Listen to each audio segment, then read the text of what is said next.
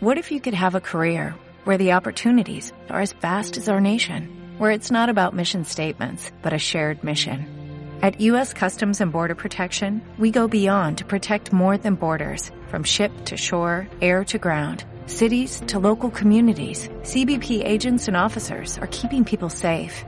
Join U.S. Customs and Border Protection and go beyond for something far greater than yourself. Learn more at Seguimos en vivo. Marta de baile en W. 11.20 de la mañana en W Radio. A ver, ¿quién de ustedes, cuentavientes, pregunto que acaba, pregunta que acabo de lanzar en redes sociales, siente que en su familia es totalmente invisible?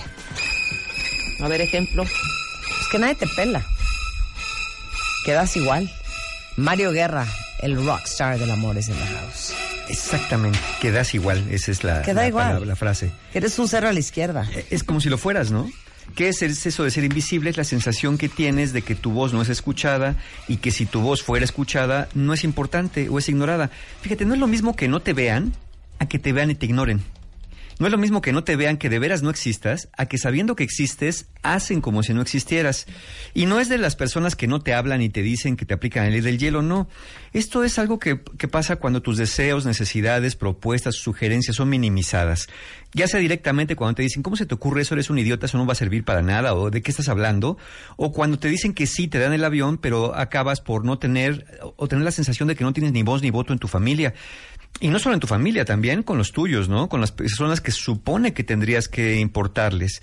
Es como tu, si tu ser y tu presencia, o incluso tu ausencia, no causaron impacto en los demás. Es decir, que si estás, pues bueno, y si no estás, pues también. Da exactamente lo mismo. Entonces, eso es a lo que nos referimos aquí con ser invisible. Y son personas que van ocupando a veces ese rol familiar. Todos tenemos roles en la familia. Porque siempre, claro, porque siempre en la familia estamos de acuerdo, cuentavientes, que hay un patriarca, una matriarca. O sea, entre los hermanos. O puede ser que sea tu papá. Puede ser. O puede sí. ser que tu papá y tu mamá medio cero a la izquierda y el que lleva la batuta es tu hermano mayor. O que todo el mundo da igual, pero tu hermana la chica, que es la brava, es la que dice cómo, cuándo y dónde. Exacto. Claro. Sí, alguien va a tener por ahí un rol de, de- de director, llamémosle Sí, así. de director de orquesta, Sí, sí, sí. exactamente. Y otro va a tener como un rol, pues más, a veces más sumiso. Digo, obviamente en las familias sanas todos tienen roles equilibrados y balanceados. Pero cuando no, hay roles bien marcados, bien diferenciados, sobre todo muy jerárquicos. Claro. Donde no debería haber jerarquías, por ejemplo, entre los hermanos, ¿no? Claro. Ahí no tiene que haber A jerarquías. ver, ¿quién de ustedes es al que si hay un rollo en la familia, le hablan? ¿Y cuál es al que no lo pelan? Ajá. ¿Y quién de ustedes siente que son los últimos en enterarse de todo, no se les consulta nada, no toman en consideración ni su voz ni su voto? A ver, eso queremos saber en redes sociales, regresando del corte. Sale. Híjole, cuando sientes que eres invisible en tu familia, regresando con Mario Guerra en W Radio. Radio, Radio 96.9. Marta de baile. Síguenos en redes. Estamos en Instagram, Facebook, Twitter, YouTube y Spotify. W Radio 96.9 FM 900 AM. Marta de baile. Al aire. Estamos hablando, cuentavientes, cuando en tu familia te sientes un cero a la izquierda. Cuando te sientes invisible. Cuando nadie te pela. Dice aquí, Vero, pues yo no sé ni qué lugar ocupo. Siempre me entero de todo cuando ya la bomba está a punto de estallar. Pero a veces me avisan cómo están las cosas y si llego a opinar algo, ni en cuenta me toman. Eh, Angie dice, yo me siento invisible. Por ejemplo, me enteré que iban a operar a mi papá por comentarios y, y lo saqué por deducción Ándale. porque nadie le dijo.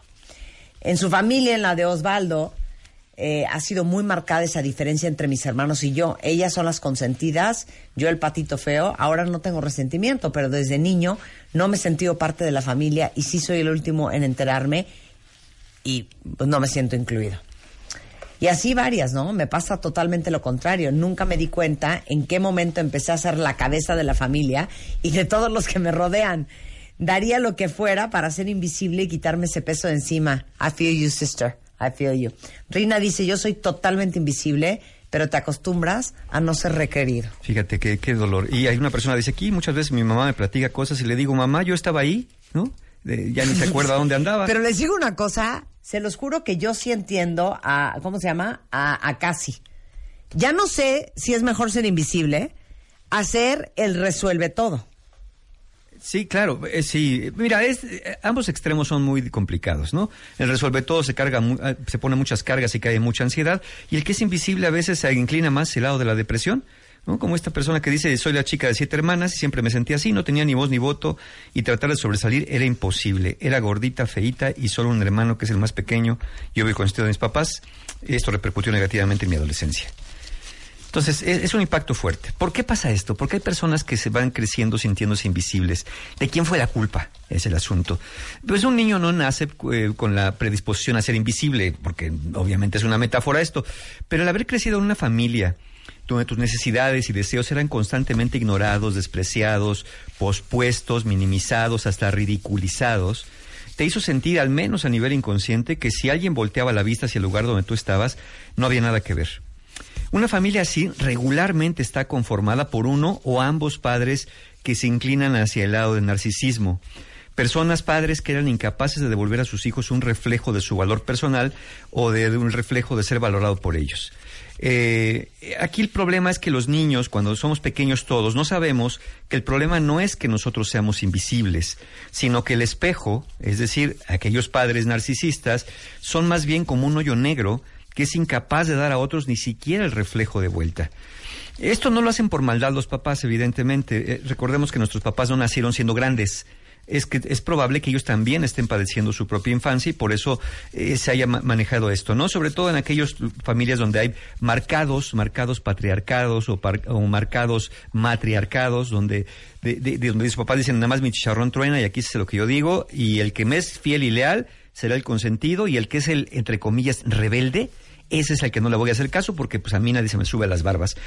Poco más o menos serían como el pensamiento que pasa por la cabeza de estos padres narcisistas y sobre todo que son los que requieren ellos toda la atención, los que siempre tienen la razón, los que nunca se equivocan y los que siempre van a transmitir sabiduría, que a ellos les encanta decir, te lo dije, te lo dije que esto era así. Cuando te dicen algo, ¿no? Cuando no, pues ni te hablan. ¿Cómo se nota que alguien padece esta invisibilidad emocional o afectiva o hasta de identidad? Son personas que son muy reactivas a la sensación de ser menospreciados. Y ya en la adultez, ¿eh? porque aquí veía una persona que decía, "Mm, de la infancia no me pasó, pero me pasa en el trabajo, me pasa con la familia. Y es que no, que no es que no te pasara en la infancia, es que no lo supiste reconocer en la infancia. Y ahora se ve reflejado en tu vida adulta. Entonces, eh, las personas cuando se sienten menospreciadas, ignoradas o minimizadas, una persona que no padece esto levanta la voz y dice, oye, espérame, te estoy hablando, hazme caso, quiero decir esto, quiero opinar aquello. Pero una persona que es invisible, cuando le pasa eso, que se siente que no le hacen caso, se ponen muy confundidas y la reacción más común es guardar silencio, aguantando, aguantando, aguantando, diciendo que ya no importa, que ya se acostumbraron, que al fin que ni querían, pero siempre con un enojo contenido o un desaparecer de alguna manera sin manifestar reclamo por la actitud de otros. Es decir, mejor se van y dicen que no les importa, pero la verdad es que se van porque sí les caló y sí de alguna forma hay un dolor emocional. Claro.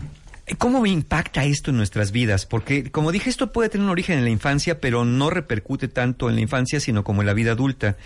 Miren, esto afecta a sus relaciones de pareja, por ejemplo. Como no sabes quién eres, ni sientas que tengas un lugar en el mundo, como ya nos dijeron los cuentavientes ahorita, no puedes elegir pareja de manera adecuada. Así que te quedas con quien te haga caso. Esté dispuesto a estar con alguien como tú o te ofrezca poco y malo y tú sientes que es mucho y bueno. Muchas personas bajo esta condición confían más en la suerte, en los astros, en los santos, que en sí mismos para elegir pareja y conservar una buena relación sana. Entonces van aguantando más cosas de las que deberían aguantar. Estas personas que se sienten invisibles entran en lo que se llama relaciones asimétricas de baja calidad. Es decir, son asimétricas porque hay una persona que manda y otro que obedece, uno que tiene la voz y otro que está callado. Claro. Entonces vas repitiendo patrones con el mismo tipo de personas una y otra vez o te quedas mucho tiempo en relaciones que no son buenas. Vas repitiendo conductas disfuncionales que arruinan tus relaciones como celos, desconfianza, agresión, distanciamiento, frialdad, porque no sabes ni cómo comportarte, entonces es como según el viento te lleve. Pero lo más dramático en el, en el tema de la pareja es que tú crees que si eres complaciente y pides menos, te van a querer más. Eh, Como aprendiste en la infancia que ser invisible y sumiso al menos no te traía la amenaza de abandono, entonces con tus relaciones de pareja te portas de manera obediente o callada. Aunque para compensar este dolor de no poder expresar tu voluntad, eh, tú dices que dejas pasar las cosas por alto para llevar la fiesta en paz o porque lo que pasa no importa. Yo he tenido muchos pacientes que me cuentan historias terroríficas con parejas y que me dicen, Mario, pero es que no importa. Pues es que bueno, pues no importa. Sí me puso el cuerno, pero me quiere y sí me maltrató, pero pues ahí está. Y yo digo, yo creo que deberían importarnos más ciertas cosas que decimos que no importan. Claro, mira, aquí hay un cuentamente justo hablando de eso, que más que en su familia le pasó en su relación de pareja. Exacto. Que se sentía totalmente invisible hasta que le cayó el 20 que su rol era solo ser un proveedor. Exacto, mira, e- está exactamente, porque tú mismo pospones tus necesidades por satisfacer las necesidades de otros. Como tú dices que estás bien así y que lo que te hace feliz es hacer felices a los demás.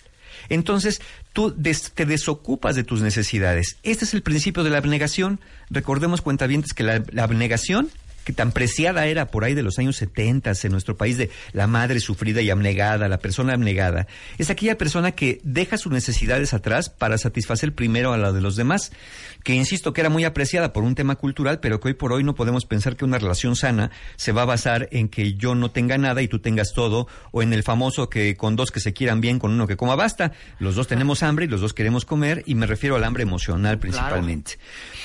Esto también repercute en el trabajo, fíjense, cuentavientes. Y esto una persona me lo decía, no me pasa en la casa, pero me pasa en el trabajo. Bueno, ese es otro de los de las cabezas del dragón que saca cuando esto pasa en la infancia o, más adelante.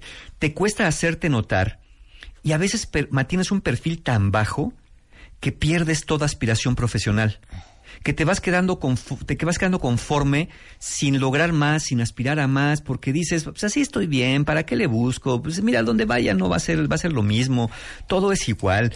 Y, y- y parece, parece nada más que te conformas, porque en realidad quizá tienes aspiraciones, pero ya aprendiste, ya te resignaste a ser invisible.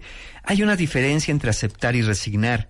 Aceptar es eh, poder ver que hay cosas incambiables sobre las cuales no podemos cambiar y que tenemos que aprender a vivir con ellas. Y a partir de ahí salir adelante. Resignarte es resistirte a actuar sobre lo que es posible. Es decir, las cosas que sí puedes cambiar, ya no haces nada porque dices que son incambiables cuando podrías hacer una diferencia si cambiaras eh, actitudes, acciones y hasta creencias.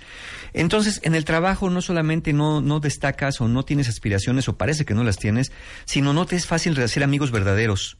Y a veces hasta prefieres aislarte. Te vas a comer solo, sola, casi nadie te habla, te tienen relaciones más bien utilitarias porque les das el aventón, porque les compras algo, porque pues tienes el puesto en el que necesitan información, y pero no te excluyen de fiestas, de reuniones, de convocatorias, de, de chats grupales, donde no te hacen mucho caso.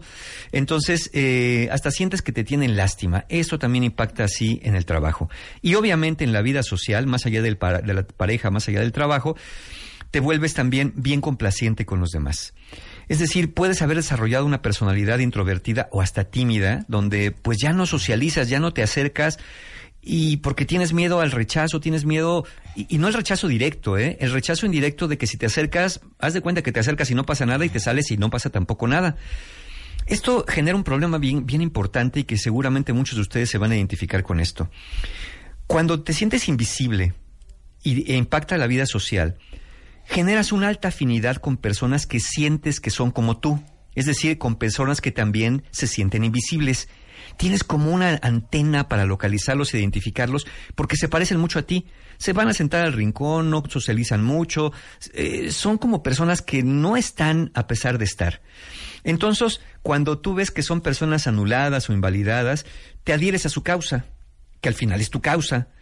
Porque estas personas son como un espejo que lo que refleja es Claro. una falta de identidad. Es decir, están reflejando lo mismo. Cuando volteas no ves nada. Y ellos cuando te ven tampoco ven nada, aunque hay mucho que ver. El problema con esto es que el ser invisible te lleva a la periferia de la vida social. Y cuando encuentras a alguien que también vive en la periferia de la vida social, lejos de unirse para salir, se unen para validar la injusticia de en que ha sido objeto y realimenta su condición. Es decir, sí deberíamos unirnos con una persona que también se siente invisible para que juntos salgamos y nos hagamos ver, no para juntarnos a hacer un club de los invisibles, donde estemos siendo invisibles en nuestro mundo invisible, eh, quejándonos de lo que nos hacen, de las historias de nuestra infancia, de lo que nos dicen nuestros hermanos, padres, amigos, familiares, del trabajo, etcétera.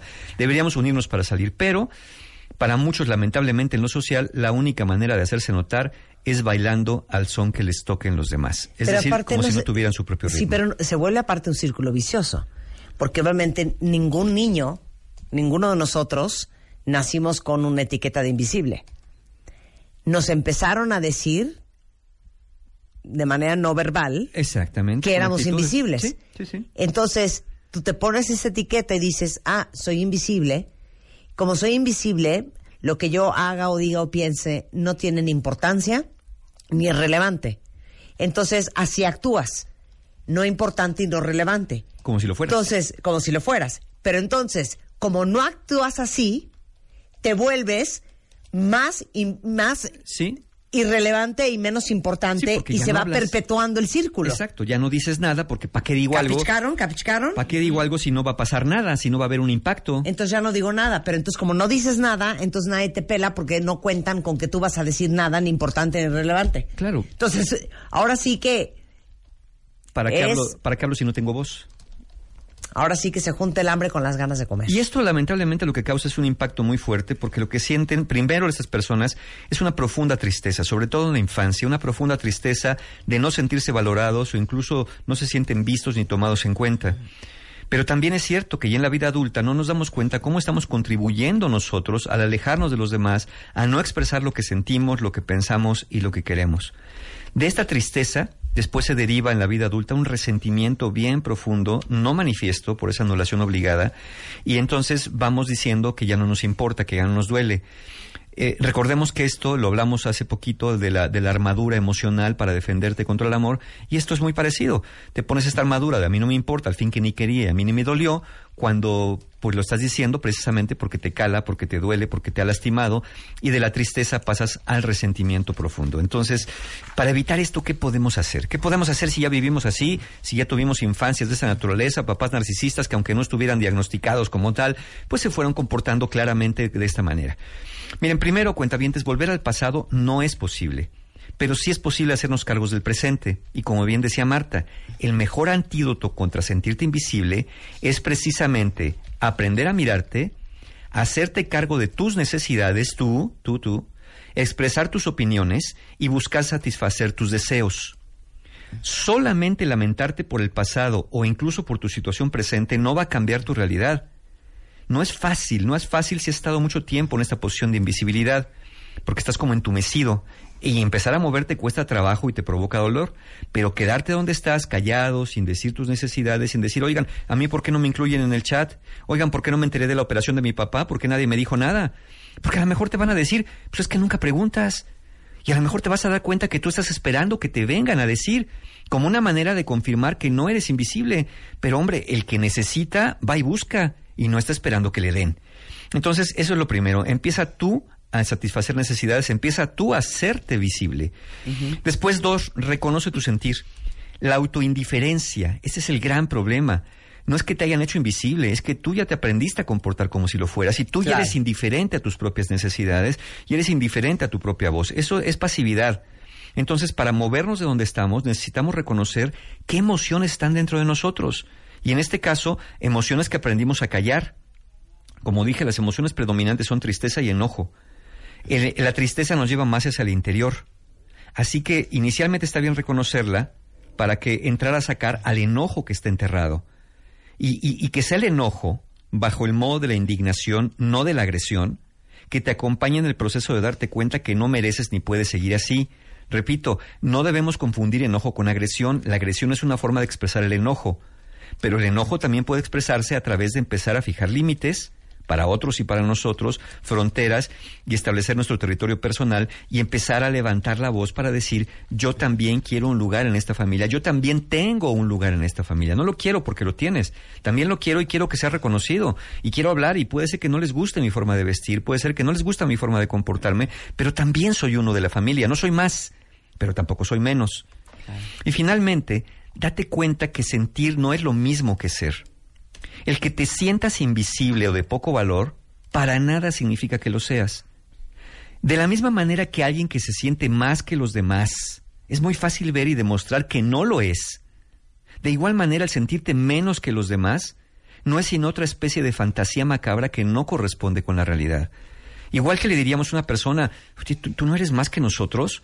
Bueno, igual tú mismo puedes decirte a ti, yo no soy menos que los otros. Soy uno más, soy, soy uno como otros, con mis diferencias, pero soy uno como otros. El, reclamar tu lugar en la familia, en la vida, con la pareja, te corresponde a ti. No esperes que nadie te lo venga a dar, porque finalmente, pues a los demás, los, quizá, los demás quizá piensan que estás muy bien así, porque también tal vez te has encargado de hacerles ver que así estás muy bien, que no te duele, que no te afecta, que no te importa y quizá por eso ni siquiera te están incluyendo, porque haces ver como que no lo necesitas cuando en el fondo, en lo más profundo, estás deseando que así sea, aunque digas en lo superficial que no te duele, que no te importa Claro. y que no quieres nada. Por supuesto. Así merito. Bueno, aquí los cuentavientes dice, yo me he sentido así, pero ahora lo que hago es que cuando siento que no me escuchan, levanto la voz. Exacto, eso es.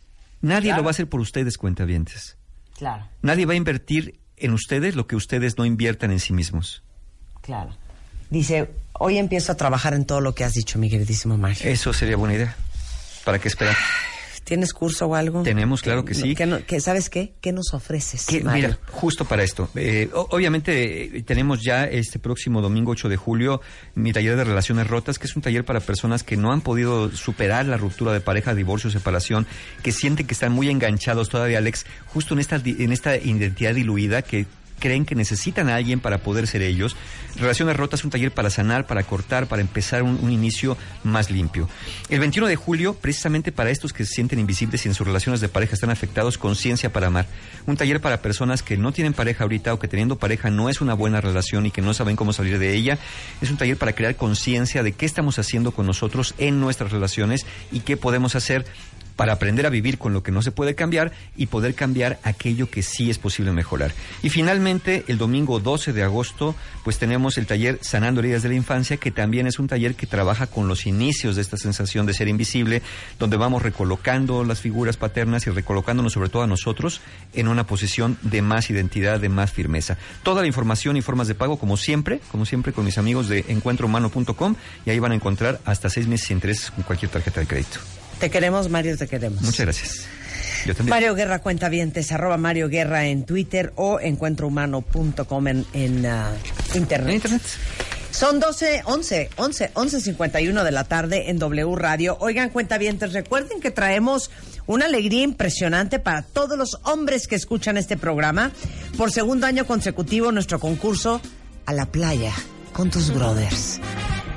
O sea, vamos a mandar a uno de ustedes con sus tres mejores brothers una semana, todo pagado a la playa, avión, comidas, todo para pasarla increíble este verano. Lo que tienen que hacer es entrar ahorita a martadebaile.com.